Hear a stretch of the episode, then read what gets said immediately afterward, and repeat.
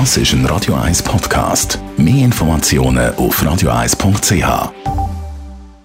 Die grünen Minuten auf Radio 1 wird Ihnen präsentiert von Energie 360 Grad. Nachhaltige Energie und Mobilitätslösungen für die Welt vom Morgen. Energie360.ch Ja, wenn Sie in diesem Monat ein bisschen fehlt, finden das Jahr im Mai die Tag der Sonne statt. Daniela Zwiegab von der Umweltarena, was wird mit diesen Tagen bezweckt?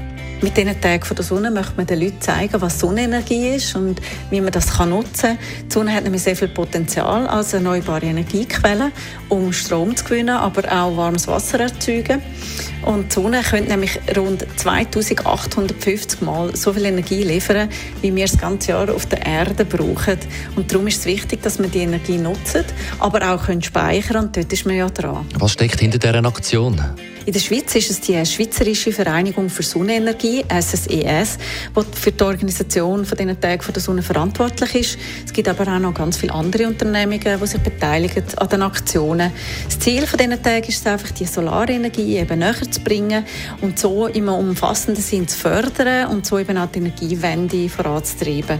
Die Schweizerische Vereinigung für Sonnenenergie setzt sich aber nicht nur für Sonnenenergie ein, sondern auch für andere erneuerbare Energien aus Wind, Wasser, Holz, Holz, Biogas oder Geothermie. Und wer sich ja dafür interessiert, der ist bei euch sicher an der richtigen Adresse, oder?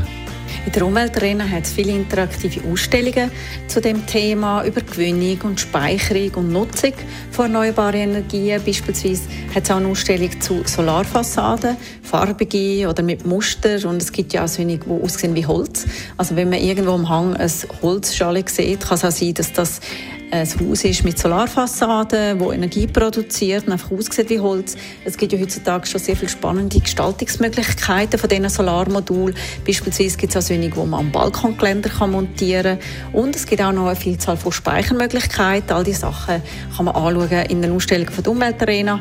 Wer aber speziell an den Tag der Sonne noch interessiert ist, der findet einen Veranstaltungskalender auf www.tagedersonne.ch. Dann können wir auch als Gruppe noch einen Sonnentrail buchen, das auf der Seite der Umweltarena in Spreitenbach. Die grünen Minuten auf Radio 1. Jederzeit zum Nachlesen, das Podcast auf radio1.ch. Jetzt Stones und im Anschluss Zusammenfassung. Das ist ein Radio 1 Podcast. Mehr Informationen auf radio1.ch.